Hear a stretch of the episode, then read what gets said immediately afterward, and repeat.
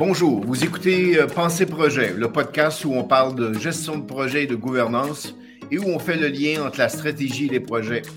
Je m'appelle Benoît Lalonde et aujourd'hui, je vais m'entretenir euh, sur la gouvernance et le contrôle de projets majeurs internationaux avec Marc Dollet, consultant stratégique en gouvernance, mais surtout un ingénieur de cœur et un gestionnaire de tête. Marc a un parcours extraordinaire. Il a débuté sa carrière comme technicien électronique pour les systèmes de communication militaire en Europe. Durant cette période, il s'est distingué par ses aptitudes d'ingénierie. Il a donc été invité à suivre une formation au Collège militaire royal de Saint-Jean pour faire un bac en physique. Il a ensuite travaillé comme responsable pour les systèmes électroniques des bases militaires au Canada, aux États-Unis et en Europe pour ensuite être sélectionné pour faire une maîtrise en ingénierie à l'Université Concordia. Marc a maintenant plus de 50 ans d'expérience à l'international en ingénierie, gestion de projet, design et mise en œuvre de projets complexes. Il a travaillé comme leader senior en gestion de projet dans différents domaines, soit le spatial, le ferroviaire et le transport. Marc a livré ses projets autour du globe tels que le métro de Hong Kong, la ligne Niu de Taipei, la Thompson Line de Singapour, la ligne Jubilée de, de, London Underground, la ligne 13 de Paris, les lignes 1 et 6 du métro de Madrid et encore bien d'autres. Sa force est l'établissement d'une gouvernance et d'une structure progressive adaptée à la mise en place de métriques de contrôle de projet, l'évaluation des risques et la planification et le contrôle. Il est récipiendaire de la décoration canadienne de la médaille d'or du gouverneur général du Canada et de plusieurs autres honneurs qui démontrent la passion et son enthousiasme dans tout ce qu'il entreprend. Que Marc, merci beaucoup d'avoir accepté notre, invitation. Ça fait plaisir, euh, Benoît. Euh, c'est un vrai plaisir de, de t'avoir retrouvé, premièrement, après tant d'années. Euh, surtout qu'on a travaillé ensemble, si tu te souviens, sur l'infolettre au Collège militaire. on, avait, on avait mis sur pied une infolettre justement pour, euh, pour essayer d'améliorer les choses, changer les choses sur le programme sur lequel on a tous les deux euh, gradué. Alors, euh, ça me fait plaisir. Merci beaucoup. écoute, on, aura la chance de parcourir un peu ta, carrière au fur et à mesure des questions, mais si d'entrée de jeu, si on commençait une question de, base, ta, définition à toi de la gouvernance de projets majeurs internationaux, ça serait quoi? les gouvernances de projet, euh, premièrement, chaque projet est une aventure. Euh, j'ai eu la chance d'être impliqué dans plusieurs projets euh, un peu partout, en Asie, en Europe, en Amérique. Et puis, la gouvernance d'un projet, c'est la colonne vertébrale, en fait, qui va aider le projet à, rencontrer ses objectifs. La gouvernance peut varier, change beaucoup d'un système à l'autre. La gouvernance est, le résultat de politique, de culture. C'est une résultante de plusieurs éléments dans le projet, mais qui sont tous différents d'une région à l'autre. Alors, une bonne gouvernance, c'est premièrement un système de communication efficace, très, très centré sur les résultats du, projet et surtout euh, mettre le leadership aux bons endroits pour moi, une bonne gouvernance est reliée à ces trois principes-là. Super intéressant. Puis, euh, tu sais, on, entend souvent la discussion dans les gouvernances, dans des projets majeurs comme ça, du rôle du politique sur le projet. Tu sais, j'imagine que tu en as vécu toutes sortes des situations, tu sais, que le politique s'implique ou, les décisions politiques qui viennent, qui viennent jouer un peu sur euh, l'enjeu du projet. Peux-tu nous en parler un petit peu? Oui, euh, oui, parce que c'est un côté intéressant de la gouvernance. Euh, par exemple, j'ai été impliqué euh, dans des projets à Hong Kong ou à Singapour ou, à Taïwan où euh, la culture asiatique est, très, très appropriée à supporter une équipe projet pour rencontrer les objectifs. Il semble que la culture asiatique a une bonne écoute, une bonne compréhension des objectifs d'un projet et aussi une bonne compréhension de déléguer le leadership aux bons endroits. C'est-à-dire, quand un projet est approuvé par la politique, le politique se retire, ça ne veut pas dire se retire complètement du projet, mais il se retire des objectifs actifs du projet et reste sur le côté avec un œil de surveillance sur le projet, bien sûr, mais le leadership est vraiment délégué au groupe projet. Alors que si on va d'un autre côté, ou par exemple en Italie ou en, Espagne ou en France, euh, il semble que la politique a de la difficulté à délaisser euh, le contrôle d'un projet ou à déléguer le leadership. On a tendance à, garder la main sur les projets, ce qui crée, dans, dans, plusieurs cas, sans dire la majorité des projets, ça crée un doute sur le groupe projet et leur leadership, alors que le groupe projet regarde toujours du côté politique pour voir s'ils ont l'approbation des, politiciens. Donc ça, ça crée une confusion, ça crée une problématique de ce que moi j'appelle le leadership, c'est que les leaders du projet ne sont jamais vraiment les leaders du projet et cherchent toujours l'appui politique. On retrouve un peu la même chose parce que la culture euh, européenne que tu retrouves à, Paris ou en France ou en Espagne ou à Rome, on la retrouve à Montréal. Euh, c'est inévitable, euh, la, culture latine est là. Alors, euh, alors on voit la un peu la même chose à Montréal où les politiciens ont, de la difficulté à déléguer et à se retirer du cheminement ou de la colonne vertébrale de leadership et de direction. Alors, euh, alors c'est, euh, c'est ce que j'ai observé sur plusieurs projets autour du monde. On pourrait parler de l'Angleterre, où l'Angleterre et l'Allemagne sont un peu situés entre les deux. Euh, sont un peu situés entre, entre la culture asiatique, où on définit, et si tu me permets le terme, define and let go. Mm. alors qu'en Angleterre, on, on, a toujours plus un, contrôle, mais moins appliqué qu'en France ou en Espagne ou en Italie. vraiment, vraiment, vraiment intéressant. Puis, euh, tu sais, j'aimerais ça que, peut-être qu'on discute du fait que quand tu es dans des gros projets majeurs comme ça, tu fais, il y a beaucoup d'intervenants internationaux qui sont impliqués dans le projet, des parties prenantes différents, avec des mentalités différentes, les langages différents. Ça aussi, ça fait partie d'une belle problématique de gouvernance. Là ça fait partie d'une un, bon, une bonne fenêtre sur la gouvernance, mais de plus en plus, euh, cette gouvernance-là devient un peu confuse parce que, parce que de plus en plus, on a des travailleurs internationaux. J'ai eu la chance de travailler sur, euh, par exemple, un projet à Singapour où on avait des gens, un bureau en Italie, à Florence, qui était impliqué, un bureau à Paris qui était impliqué et un bureau en, en Inde d'impliqué. Quand on on mélange les cultures, euh, le, premier, le premier défi, c'est bien sûr travailler avec les mêmes outils.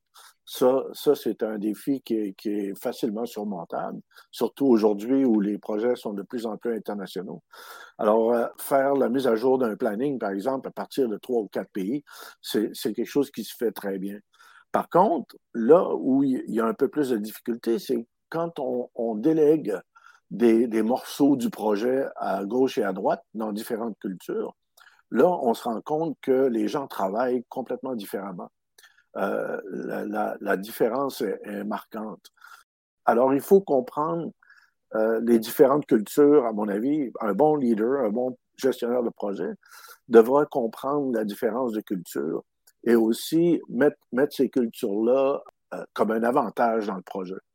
Euh, c'est important. Alors, quand on comprend un projet avec euh, des cultures multiples qui sont impliquées, on remonte à, un portfolio de projets et puis là, on se rend compte que les dirigeants de ces, de ces boîtes-là, qui sont en Inde, en Europe, en, Amérique du Nord, euh, les dirigeants transportent leur culture aussi.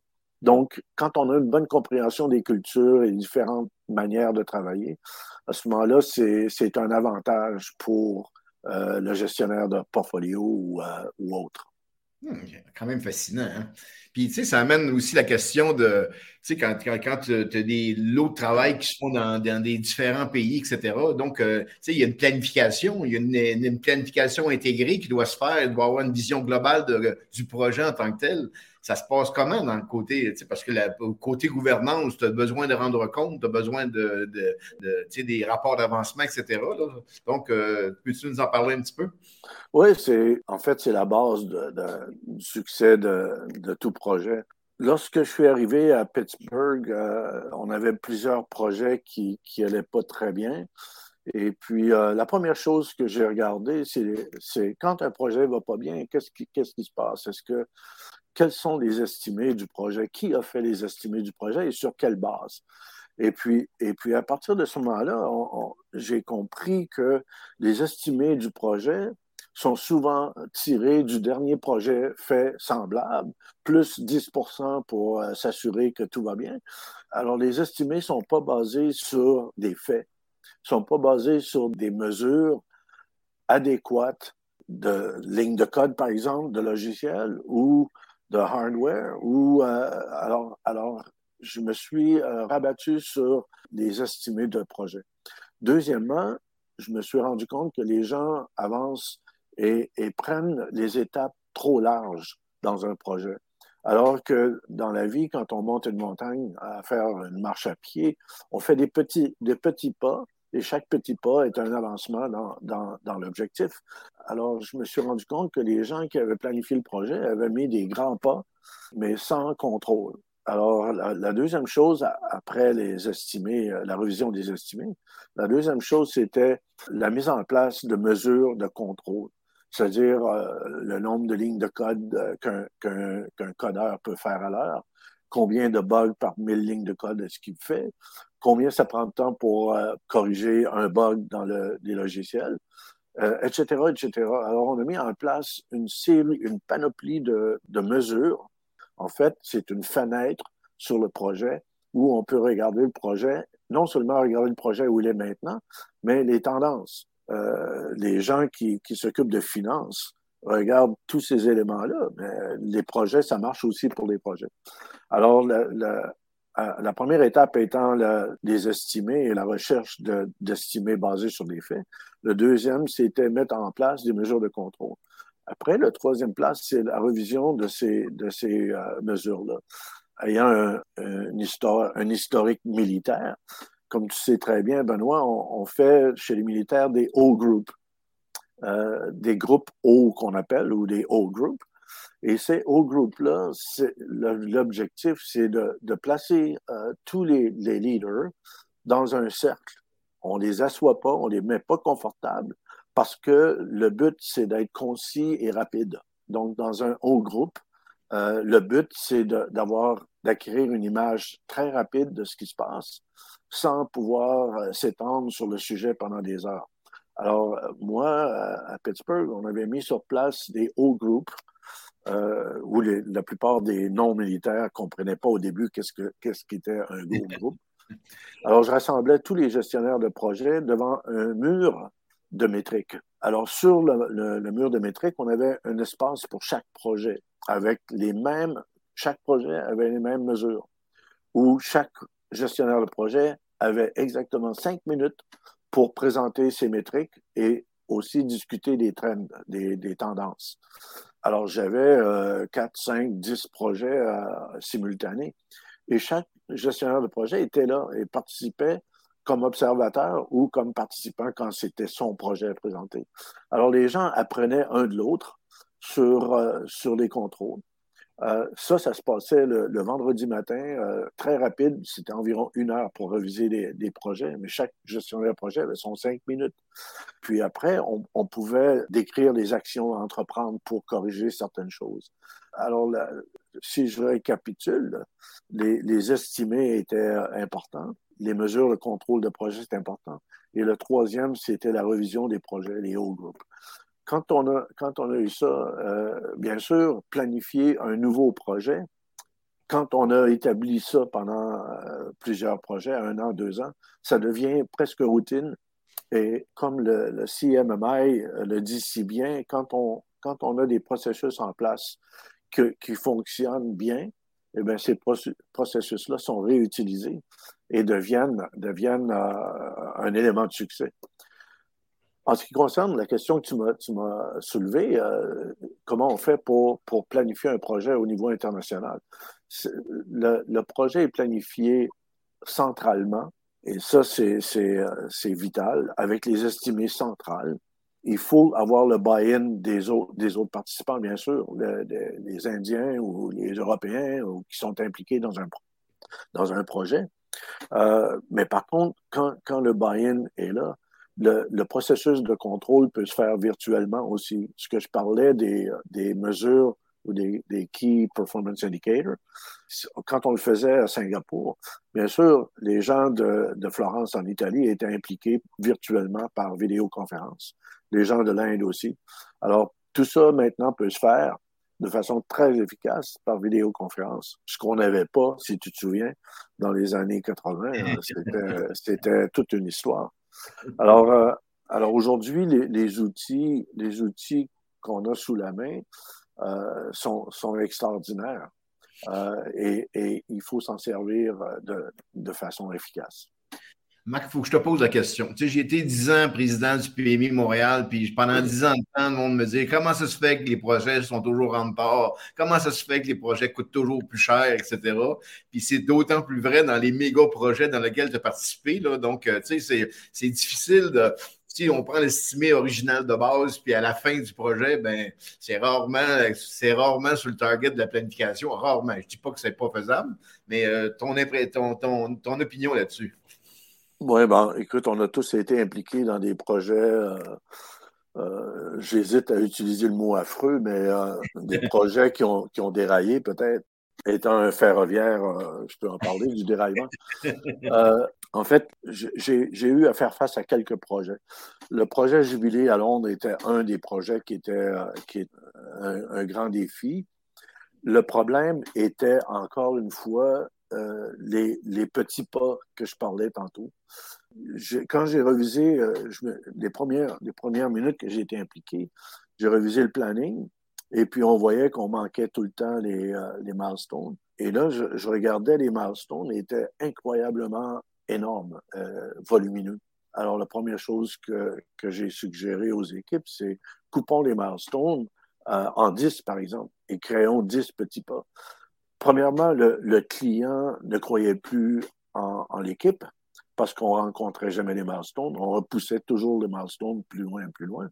Alors, en, créant les milestones petits et des, petits pas à la fois, on est arrivé à, livrer rapidement euh, trois, quatre milestones où le client s'est levé la tête et s'est dit, ben, qu'est-ce qui se passe? Vous avez jamais pu livrer jusqu'ici et puis maintenant, vous pouvez livrer il ne regardait pas l'ampleur des milestones, il regardait qu'est-ce qu'on a rencontré comme milestone. Alors voilà, c'était un, un, des éléments, un des facteurs euh, qui, qui, a pu changer le projet. Euh, d'autres projets, euh, par contre, j'ai été impliqué, par exemple, dans un projet à Las Vegas pour le monorail, où on avait des problèmes techniques énormes, où, où on a utilisé des techniques qui étaient qui n'étaient pas prouvées sur le ferroviaire. Alors à ce moment-là, c'est devenu une problématique technique. Ceux-là sont, très difficiles à, régler. Il faut revenir à la base et sans avoir éliminé l'hésitation de retourner à une technique prouvée. Donc à Las Vegas, c'était en fait euh, l'utilisation du Wi-Fi pour contrôler euh, un monorail. Qui, le monorail à Las Vegas, je ne sais pas si tu as eu la chance de le prendre, mais c'est un monorail surélevé qui passe entre les édifices et où les gens se sont pas rendus compte que les ondes électromagnétiques, ça bondit comme de l'eau sur, euh, sur les édifices. Alors, quand on contrôle quelque chose par Wi-Fi et que le train avance à travers les buildings, à travers les nouvelles constructions, parce qu'il y en a énormément à, Las Vegas, on s'est rendu compte qu'on avait des, des endroits où l'onde électromagnétique était cancellée. C'est-à-dire que les ondes étaient cancellées l'un sur l'autre. Donc, le train arrêtait. Donc, tout ça a été un défi euh, technique euh, où on n'a pas hésité à retourner à la base pour faire opérer le train et par la suite comprendre le problème technique et le corriger. Alors, la correction à Las Vegas, euh, une leçon bien apprise, c'est quand on, contrôle un train par onde électromagnétique, surtout dans un endroit où, dans une ville où il y a des édifices où les ondes se, se, cognent, se cancellent, reviennent, euh, reviennent sur des, phases différentes. C'est un défi énorme. Et on aura toujours des, problématiques jusqu'à ce qu'on trouve un outil qui va nous prédire exactement euh, la propagation des ondes dans une ville. Mm-hmm. ce, qui, ce qui existe maintenant, mais c'est encore très difficile à, à utiliser. Alors, alors, le défi technique, c'est euh, quelque chose de différent d'un défi euh, de planning, par exemple. Marc, avec euh, ton 50 ans de carrière, ta chance d'avoir travaillé dans, à travers le monde, etc., là, quelles seraient tes leçons apprises un peu de toute ton expérience que tu as faite, autant les bons coups, les mauvais coups que tu voudrais partager avec nous? Comme, tout le monde, on apprend, on apprend des leçons, on fait des erreurs et puis euh, on, apprend, on apprend des leçons. plusieurs leçons sont restées avec moi. La première leçon, c'est le leadership pour bien faire travailler des équipes, il faut avoir des leaders inspirants. Puis là, je ne parle pas ici d'un chef qui va contrôler absolument tout. Un leader, c'est, dans ma définition à moi, puis c'est une définition que j'ai pris d'un livre sur Napoléon. Euh, la définition d'un leader, c'est un marchand d'espoir. Donc, euh, le leader est un marchand d'espoir, c'est-à-dire que les équipes, il faut que les équipes croient vraiment euh, qui, qui, peuvent faire le travail. Et puis ça, ça vient de, du leader. Euh, qui, puis, puis, encore là, je ne veux pas parler d'un leader autoritaire, mais je, veux parler d'un leader qui va donner l'espoir aux équipes qui peuvent accomplir des choses, des miracles. Euh, deuxièmement, il faut que les leaders soient un exemplaire, un exemple euh, absolument euh, fantastique pour les équipes. C'est-à-dire que premier arrivé, dernier parti, celui, celui qui va être là toujours quand il y a des problèmes. Et puis pas hésiter de se mettre à genoux à terre et aller voir le problème technique devant les équipes. Ça, ça gagne une, crédibilité incroyable à travers les équipes. Je me rappelle très bien avoir eu des problèmes, des problèmes euh, de, mise à la terre d'un projet.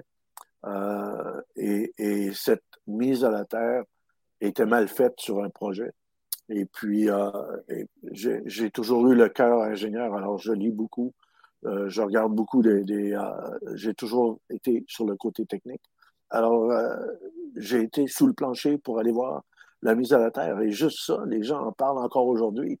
On, dit, c'est incroyable qu'on a, on a quelqu'un qui nous dirige, qui dirige le projet, qui peut aller sous le plancher et aller voir qu'est-ce qui se passe. Alors, alors je l'ai fait souvent. Et puis donc, tu travailles pas pour avoir l'admiration de tes, de, tes, euh, de tes équipes, mais l'admiration des équipes va venir si tu agis comme un vrai leader. Hmm. Euh, des, les choses à retenir aussi, c'est l'intégrité.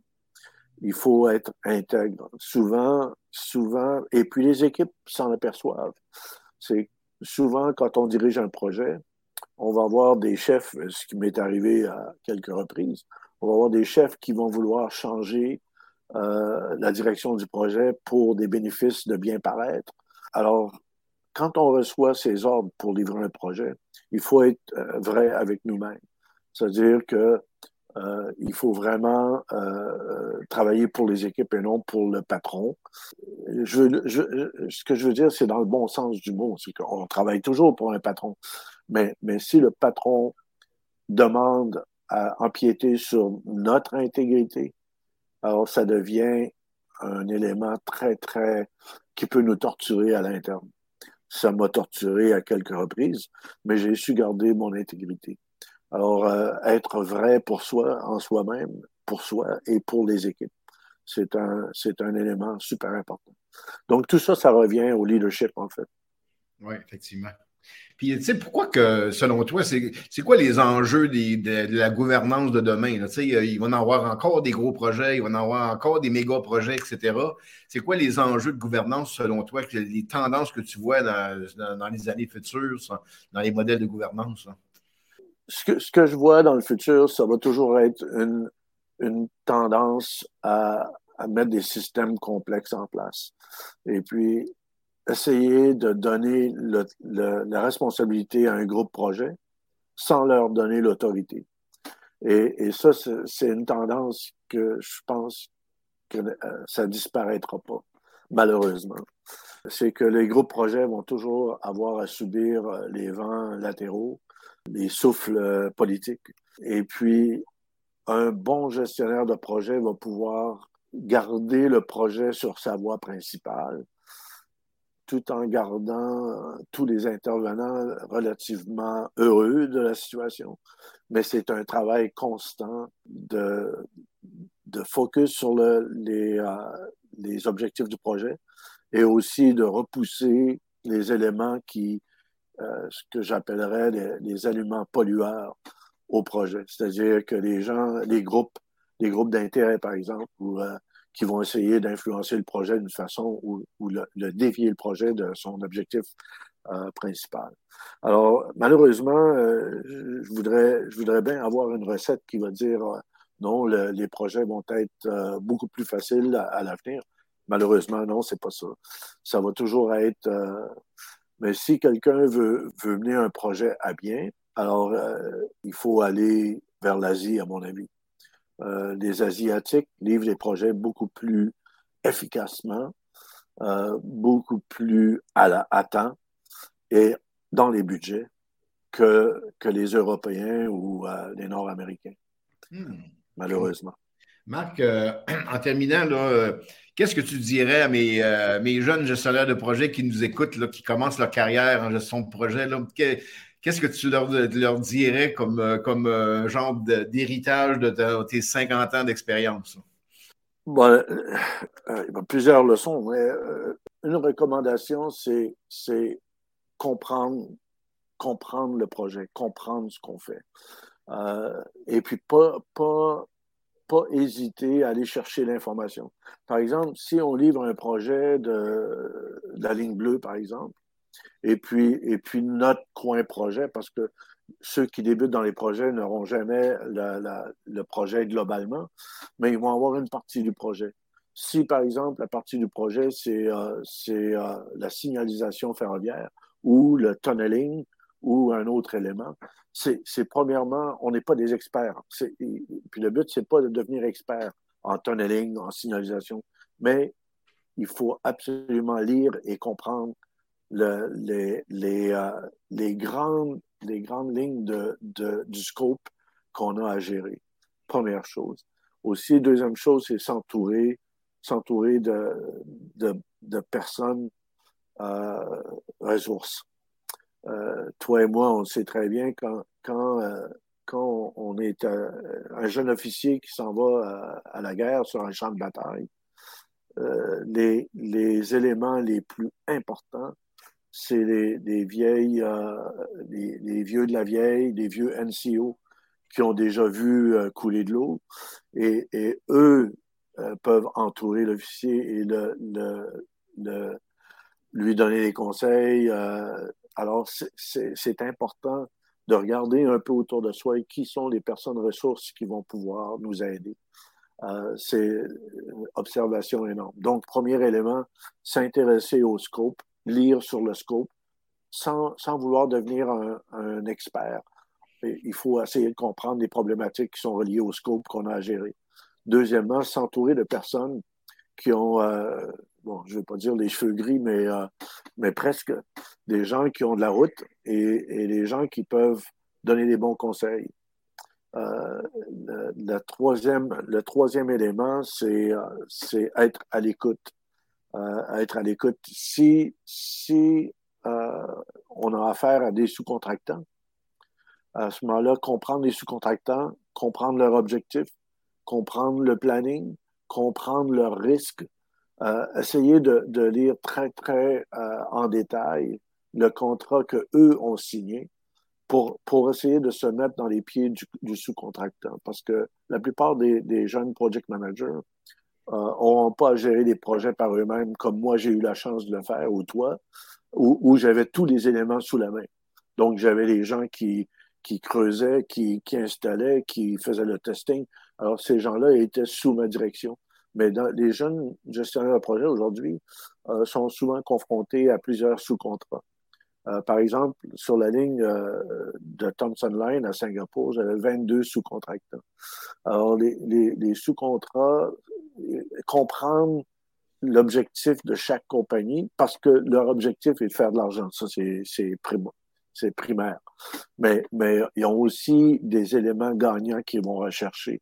Donc, la gloire, les, les bons éléments. Alors, il faut comprendre tout ça pour pouvoir jouer là-dessus, pour les motiver et, les amener à nous aider dans le projet. Alors, euh, alors ces trois éléments-là, je pense qu'ils sont primordiaux pour un jeune euh, gestionnaire de projet il y a beaucoup de jeunes, de jeunes qui, qui, qui ont de la difficulté à lire un contrat. Lire un contrat de 300 pages souvent, parce que le, le, contrat de tunneling, par exemple, sur la ligne bleue à Montréal, n'aura pas 20 pages. Il va être volumineux. Et puis, et puis le, celui qui va gérer ce contrat-là, le gestionnaire de projet, euh, se, se devra de lire chaque ligne plusieurs fois pour comprendre tous les objectifs. Alors, euh, alors c'est euh, euh, les principaux conseils que j'aurais à donner. Bien, euh, Marc, il ne me reste plus qu'à te remercier sincèrement de tout, euh, de nous partager ce bagage d'expérience extraordinaire-là et ton, ton, enthousiasme et surtout ta passion euh, pour la gestion de projet. Et pour le mois prochain, nous, on vous convie à parler avec vous de gouvernance en mode agile avec Claude Aymon, mon grand copain qui va venir nous démystifier un peu plus la gouvernance en mode, en mode agile. Donc, on a très, très hâte aussi de, de, de jaser avec lui de cette thématique en terminant, merci beaucoup d'avoir été avec nous et euh, j'ai bien hâte de, vous, revoir, de vous euh, reconvier pour le mois prochain. Bonne fin de journée. Au revoir.